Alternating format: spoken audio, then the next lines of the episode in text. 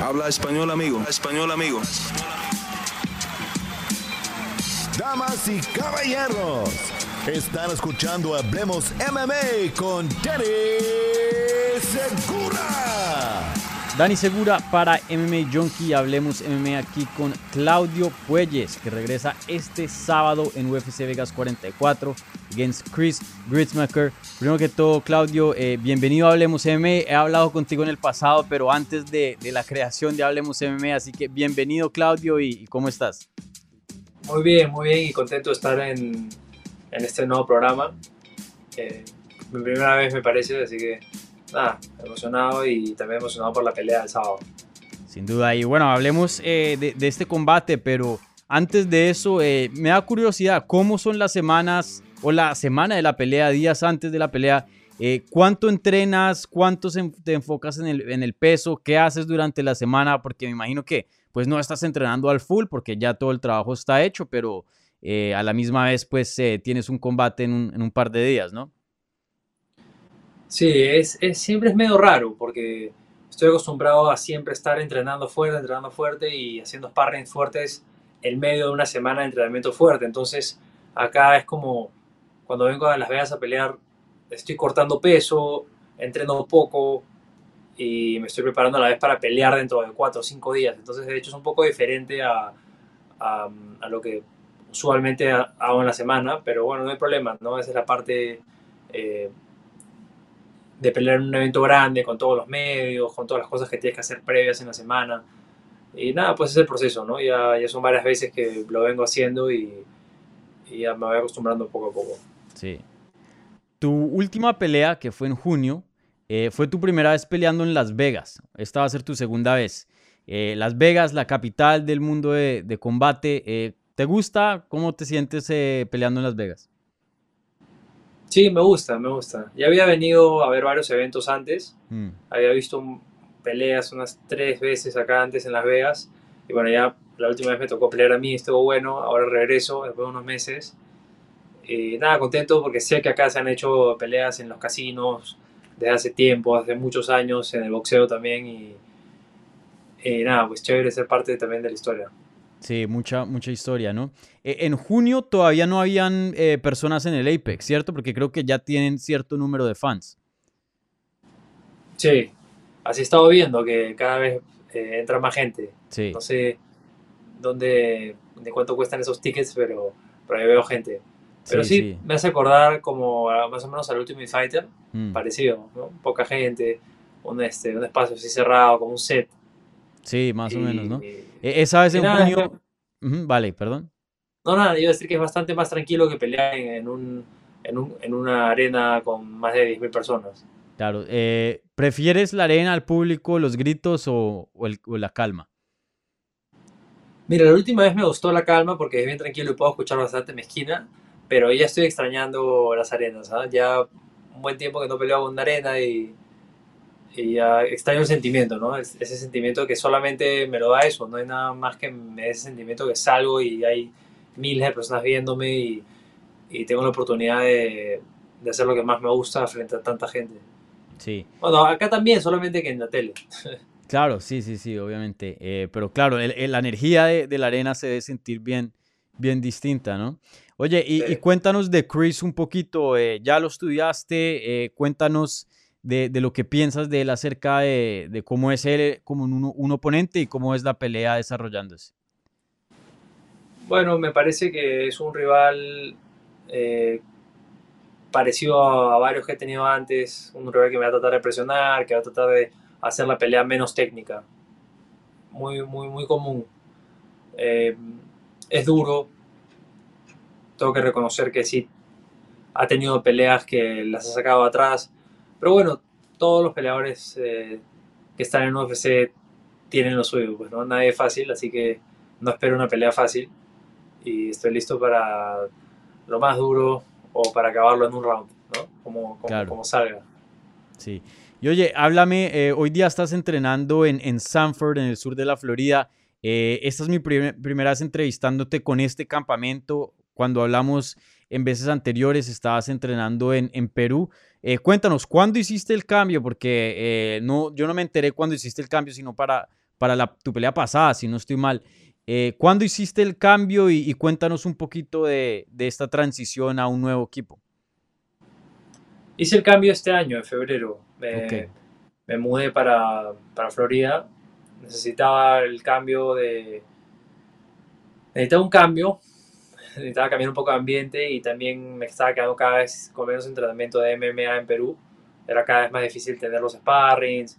Eh, mucha gente se empezó a ir del país, entonces... Eh, tuve que tomar la decisión y, me parece que en verdad ha sido muy, muy producente para mi carrera y algo positivo.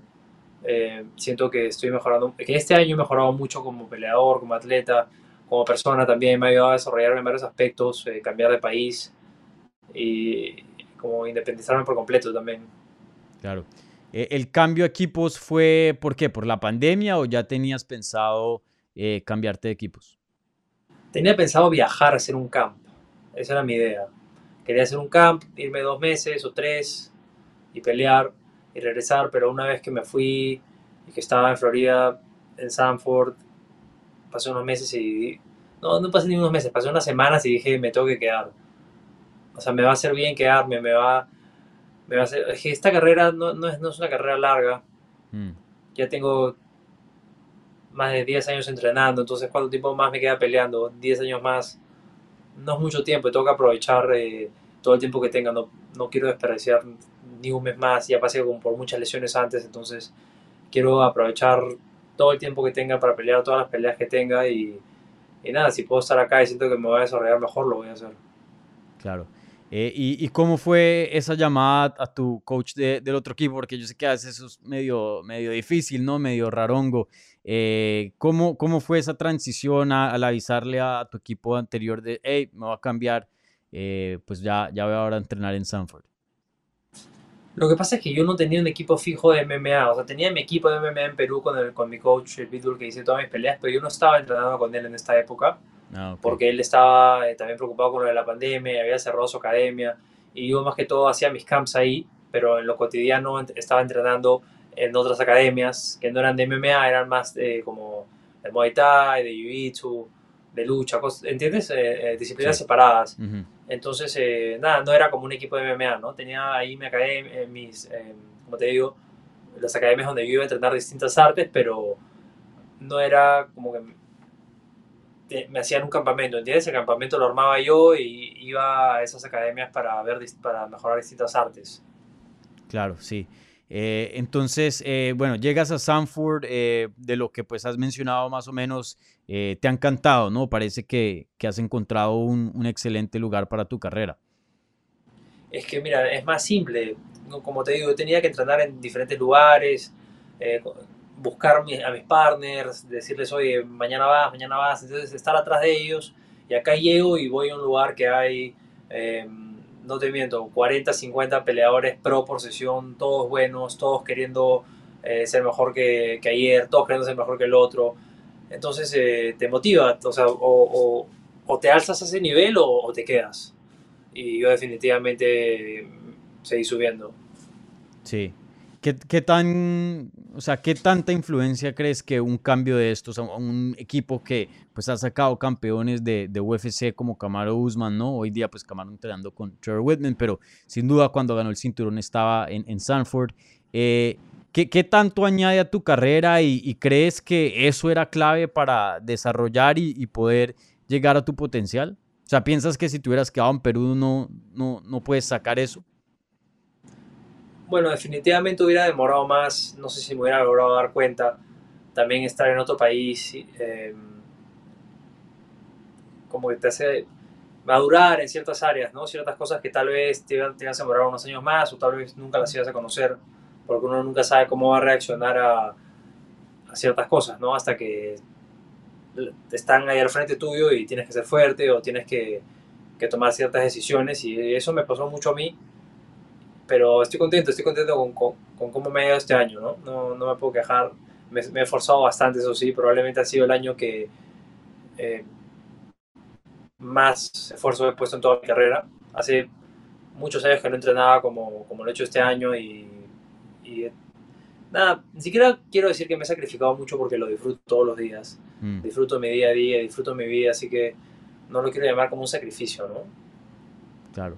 Oye, y, me da risa un poquito que dices, no, que he entrenado por muchos años y, llevo muchos años haciendo esto y lo otro, pero apenas tienes 25, ¿no? Y, viendo eh, tu récord para, para la entrevista, eh, me acuerdo, ¿no? Que hiciste tu debut en el 2016 peleando en, en esa final de The Ultimate Fighter. Eh, y el 2016, eso fue hace mucho tiempo, ¿no? Y apenas tienes 25 años. Eh, ¿Tú de qué edad fue que entraste a, a, UFC? ¿20?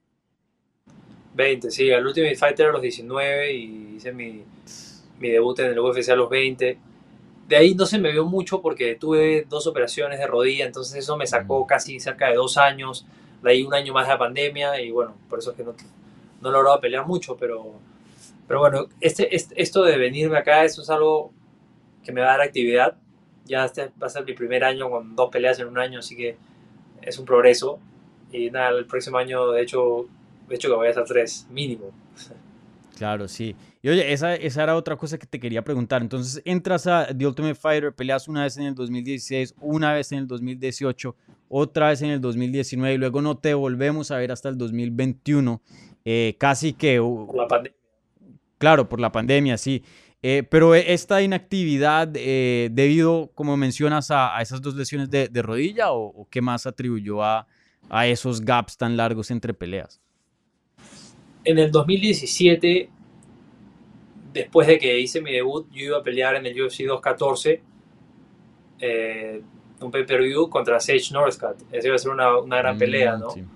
Eh, no se dio porque como un, mes antes estaba entrando bien fuerte, estaba entrando en California, estaba joven, 21 años, él también 21 años, iba a ser una gran pelea en una cartelera pay-per-view, iba a despegar ahí y tuve un accidente y, entrenando y me rompí los hijos y me tuvieron que operar y no, no estuve fuera como un año, de ahí volví a Perú, ya no tenía plata para irme a hacer un camp tuve que hacer mi campo en Perú, eh, volví en el 2018, pegué el Nibar que me dio la performance de la noche en UFC Chile, me volví a lesionar la rodilla después de eso y estuve fuera como, no sé, unos meses, ahí mientras que volví a entrenar de nuevo, peleé de nuevo el año siguiente, el 2019, de ahí, desde ese momento he estado saludable, entrenando seguido, mejorando mucho, pero vino la pandemia y eso fue lo que me fregó, porque mm. de verdad yo eh, estaba listo para pelear ahí. Yo pensé que iba a pelear a fin de año, porque peleé en 2019, en septiembre, y como en noviembre ya estaba empezando mi camp de nuevo, diciembre, enero, me dijeron vas a pelear en febrero de 2020. Me dijeron, estuve esperando que me confirmen la pelea, nunca me confirmaron nada, y en marzo se cerró todo, pandemia, y se me fue todo el plan al tacho se me fue al basurero el plan y hasta que dije ya no puedo seguir acá en Latinoamérica, esperé que abran las fronteras porque Perú estuvo cerrado todo el año, no podía salir, no podía salir y ya pues ahora en, en 2021 en febrero me vine a Sanford y, y hago otra historia, ¿no? Sí, claro. Oye, ¿y qué tan frustrante fue todo ese proceso? Porque me imagino como peleador joven, estando dentro de UFC, teniendo contrato, pues tú, quieres pelear, ¿no? Hermano, estaba metido en mi casa, en un departamento en Lima, no tenía qué hacer. Ah, le pedí a mi manager pelea cuatro veces al mes y me decía que trate de venir a Estados Unidos porque eh, yo sí no quería como tener que lidiar con todo ese... Em, con lo de las visas. Eso de traer a un peleador de, mm. de, Latinoamérica con todas las... Eh, con todo el problema del COVID, que era muy complicado, que, y por eso contrataron tanta gente de Estados Unidos eh, en la pandemia, ¿no? Hubo unas sobrepoblación de peleadores porque necesitaban peleadores que sean de fácil acceso, ¿no? Entonces contrataron un montón de peleadores nuevos, cortaron un montón de peleadores también. Eh, bueno, nada, me mantuve y ya pues pude volver a... Me vine a Estados Unidos, ¿no? Ya cuando logré venir ya saqué la pelea al toque. Vine y a la, al menos de dos, tres semanas ya me afectaron la pelea con, ahí con Levitt. Sí, claro, cambia, cambia ya mucho estando acá, ¿no? Eh, mucho más difícil conseguir peleas desde Perú. Eh, y oye, em, ya hablando de, tu carrera, entonces me imagino que una de, tus metas, teniendo en cuenta esa inactividad que, que tuviste al principio de, tu carrera de UFC, es pelear, ¿no? Me, me, comentabas que quieres por lo menos pelear tres veces al año. Totalmente, eso es algo que siento que es importantísimo para un peleador, tener actividad.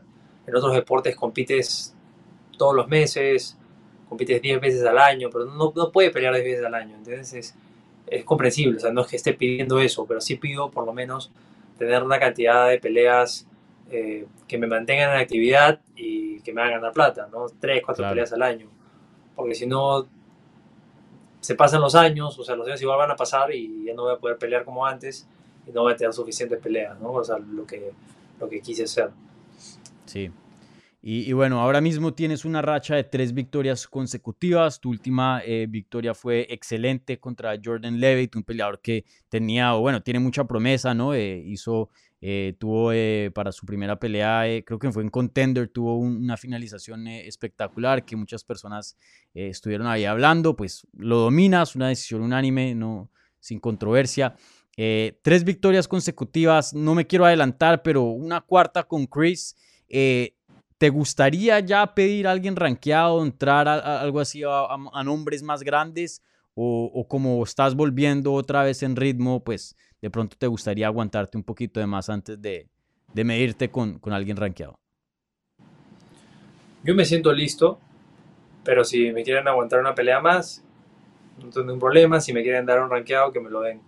No tengo ningún problema. A mí sí me gustaría enfrentar eh, a alguien con un poco más de nombre. Así sea rankeado o no, pero que sea un poco más conocido.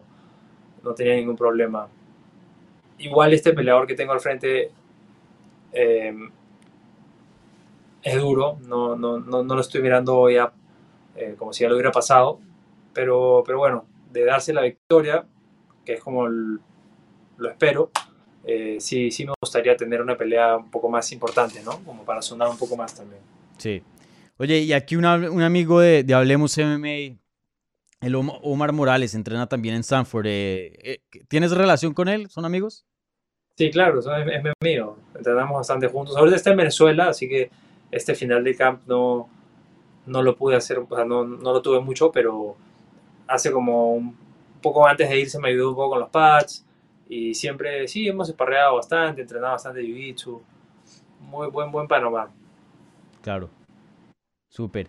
Oye, y, y bueno, eh, en, en cuanto a tus metas, como dije, tú todavía sigues siendo bien joven, apenas 25 años de edad, que es increíble, eh, teniendo en cuenta que llevas dentro de UFC de- de- desde el 2016. Eh, pero tus metas dentro de la compañía, yo he hablado con peleadores, por ejemplo, con el Mowgli estoy hablando y, y pues le interesa el cinturón, pero lo de él es pelear y frecuente y, y no, y porque así es como le pagan y tener peleas grandes, emocionantes, pero no está tan eh, fijado en el cinturón. Hay otros pues que tienen diferentes metas. La- las tuyas, ¿cuáles son? Eh, ¿Tú aspiras a ser campeón? Eh, ¿qué, qué es lo que quieres tú alcanzar dentro de tu carrera aquí en UFC? Claro que aspiro a ser campeón, obviamente, ¿no? La meta del 98% o 90% de los peleadores en UFC te van a decir que es ser campeón. Pero me gusta ser un poco más eh, realista ir por pasos. Entonces, cuando me preguntan cuál es mi meta, digo, primero es entrar al top 15. ¿no? Claro. Primero es llegar al top 15, porque eso es lo primero. Si no puedes pasar el top 15, porque los primeros 15 todos son durísimos, si no puedes pasar esos primeros 15 no vas a llegar a ser campeón. O sea, es una locura decir eso. Entonces, mi meta es, ahorita es llegar al top 15, ¿no? Ya una vez que esté ahí, ya vemos que sí, igual es el siguiente paso, entrar a, a los primeros 10, entrar a los primeros 5, pero decir voy a ser, quiero ser campeón ya mañana mismo es una locura, pues, ¿no? Tendrías que tener un hype como el de, no sé, Chimaev y que te pongan al número 2 de frente, ¿no? Pero bueno, Tienes eso que no, crecer la barbita así nomás. Y, afe- Sí, y sí, afeitarte no se en todos los casos, pues, ¿no? El mío no se ha dado, pero bueno, voy a tomar el camino largo, pero como, como Poirier, mira, Poirier es el mejor y posiblemente campeón en unas semanas y ya te- ha tomado el camino duro. Sí, sí. De hecho, estuve hablando con Poirier eh, la semana pasada para MMA Junkie. Eh, ¿Qué piensas de esa pelea? Muy interesante. Charles Oliveira, eh, pues un peleador que hoy día, pues campeón, muy bueno, ha evolucionado bastante en los últimos años, pero todavía como que la gente no, no está convencida. Y Poirier, pues alguien que, que ha sido comprobado, veterano, ¿no? Has estado en el top por mucho tiempo. ¿Qué piensas de ese combate tú? A mí me gusta mucho Oliveira, me gusta mucho cómo pelea, pero yo creo que el motivo por el que no ha convencido tanto como Poirier es porque siento que es más como un finalizador. Algo, o sea, no quiero compararlo con Conor, pero me refiero, es como, como Conor, ¿no? Cuando ganaba era porque finalizaba de alguna forma, noqueaba, En el caso de Oliveira, noquea y también finaliza por sumisión.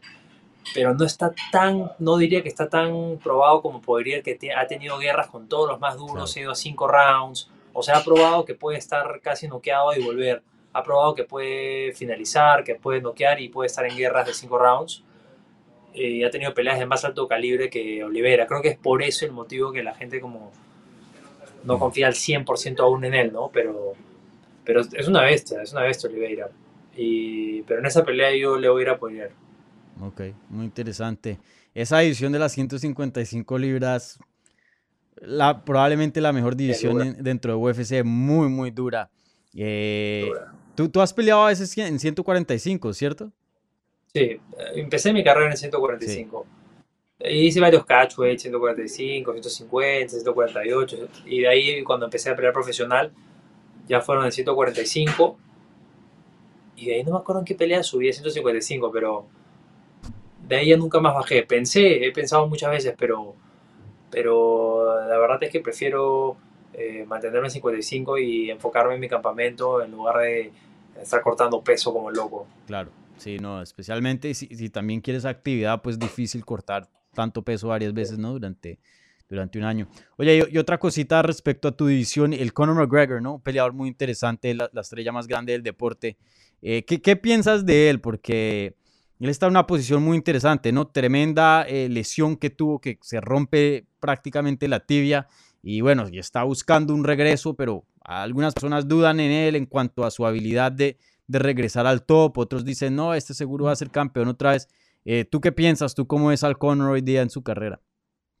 No, no, no creo que vuelva a ser campeón, pero a mí en verdad me gusta que Conor pelee porque atrae ojos al mm. deporte, hace crecer el deporte.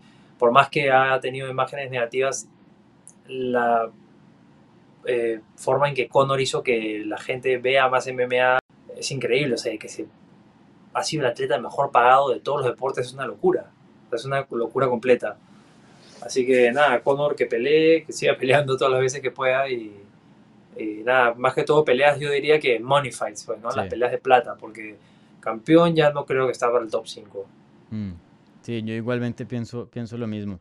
Oye, bueno, y para terminar, eh, yo le había pedido al público, pues había anunciado que te iba a estar entrevistando y, y pedí a ver si algunas personas tenían unas preguntitas. Entonces te voy a mandar unas preguntitas rapiditas eh, algunas que no menciono para los que estén viendo, pues ya las pregunté durante la entrevista, eh, otras no. Entonces aquí López se pregunta, ¿qué peleador español ves con mayor proyección dentro de la compañía? No sé, no sé si, si estés prestando mucha atención a, al lado de, España. ¿Tú eres español? No, yo soy colombiano. De verdad que no conozco muchos peleadores españoles. Vi... Eh, hace poco que peleó este español Joel Álvarez, que está en mi división. Lo vi bien, noqueó a, a Thiago Moises muy, muy bien y ahora va a pelear contra Armand Sarukian. Así que esa es una pelea muy buena, ¿no? E, ellos están, los dos están en top 15, acaban de entrar.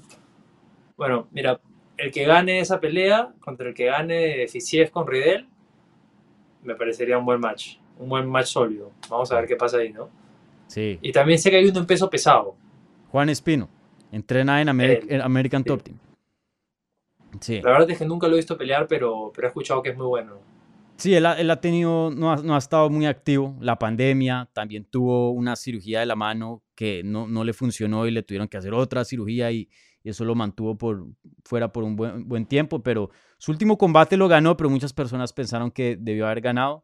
Guay, no, no sé si lo viste, creo que una patada. ¿Lo ganó o lo, lo perdió? Lo perdió. Ah, lo perdió. Sí. No, no, no lo vi, pero bueno, voy a, voy a buscarlo. Una controversia. ellos, son, ellos, ellos son los dos españoles que en verdad son los únicos que, mm. que, he visto. Pero bueno, voy a buscar más definitivamente. Sí, y está Ilia. También Ilia, ese sí, sí no lo menciono, aquí me matan en los comentarios. Ilia Topuria representa ah, a España, pero es de, de Georgia. Sí, sí. Ah, ok, ok, con razón, claro. No sabía que era español. Sí, sí, sí, ese es bien fuerte, ¿eh? En 145 libras, ¿no? Sí, el matador. Sí, excelente. Bueno, eh, aquí otra pregunta de Alexis Gian. Eh, bueno, nos mandó tres preguntas, pero nada más voy a mandar una. Em, ¿Con quién haces sparring en tu día en Sanford? Uf, con varios duros. No hay rounds fáciles por allá. Te puedo mencionar algunos. ¿Cuál, ok, Algunos que ¿cuál es tu favorito? Que tú dices, uy, este man sí nos vamos a dar, no, nos vamos a dar bien duro. No tengo un favorito, pero tengo unos cinco con los que sé que van a ser los rounds más difíciles. Michael Chandler, Rafael Fisiev, Adam Borix, eh, eh, también es muy bueno, eh, John Soriano, pucha, hay, hay varios que son muy buenos. Me estoy olvidando probablemente el 80%, pero esos son los que se me vienen a la mente como que estos son difíciles. ¿Quién es más loco, Chandler o Fisiev? más, más loco. Sí, en cuanto al sparring, o sea, el que, el que más te manda así cosas inesperadas. Son estilos bien diferentes esos.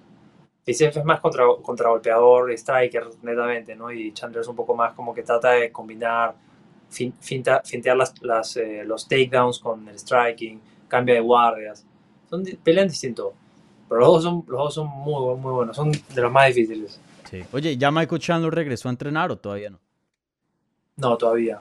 Claro. Tal vez está entrenando, pero en, en, en Nebraska. En, no, pero ¿dónde vive? Ya me olvidé. Pero no está ahorita en Florida. Ah, ok, ya. Vale, y bueno, la última pregunta aquí de los fans, Ben Foster pregunta, ¿artes marciales mixtas, algo que siempre quisiste dedicarte profesionalmente? Otra cosa que siempre me quise dedicar profesionalmente, No, que sí, que sí es algo que siempre, o sea, desde chiquito tú, es, yo voy a hacer esto profesionalmente, que siempre quisiste hacer Sí, esto sí. profesionalmente. Desde que conocí las artes marciales mixtas, siempre me quise dedicar, sí. Las conocí a los 13, a los 14, perdón. A los 13 conocí un poco el boxeo y el Muay Thai, y a los 14 el MMA, y sí, desde que empecé a entrenar ya me quería dedicar a esto, ¿no? De todas maneras. De ahí, por suerte, me fue bien y me puedo dedicar a eso, ¿no? Porque no sé qué estaría haciendo si, si no fuera por esto. No me, Claro. no me gustaban muchas otras cosas, la verdad. No. Si tuvieras que, que adivinar, o sea, si no, si no hubieras encontrado artes marciales mixtas, ¿qué otra cosa te, te interesaba? Ay, yo creo que sería luchador. Pero bueno, si no, si, si no puede ser nada de, de artes marciales mixtas, ¿qué podría ser? No sé. eh, me gustaba, bueno, estuve un- estudiando, estudiando en nutrición en la universidad, así que Ah, podría ser este, nutricionista, nutriólogo, podría ser eso. Claro, sí, involucrado de todas maneras con, con la salud y eso, súper. Vale, bueno, eh, Claudio, no te quiero robar más de tu tiempo, sé que pues andas bien ocupado y tienes mucho que hacer eh, en semana de pelea, ¿no? Ya unos días fuera de tu combate en UFC Vegas 44. Eh, te deseo toda la suerte del mundo, Claudio, muchísimas gracias por la entrevista y seguro que nos hablamos pronto. Gracias, Ani. Gracias a ti por tenerme en el programa. ¿ah? Chévere.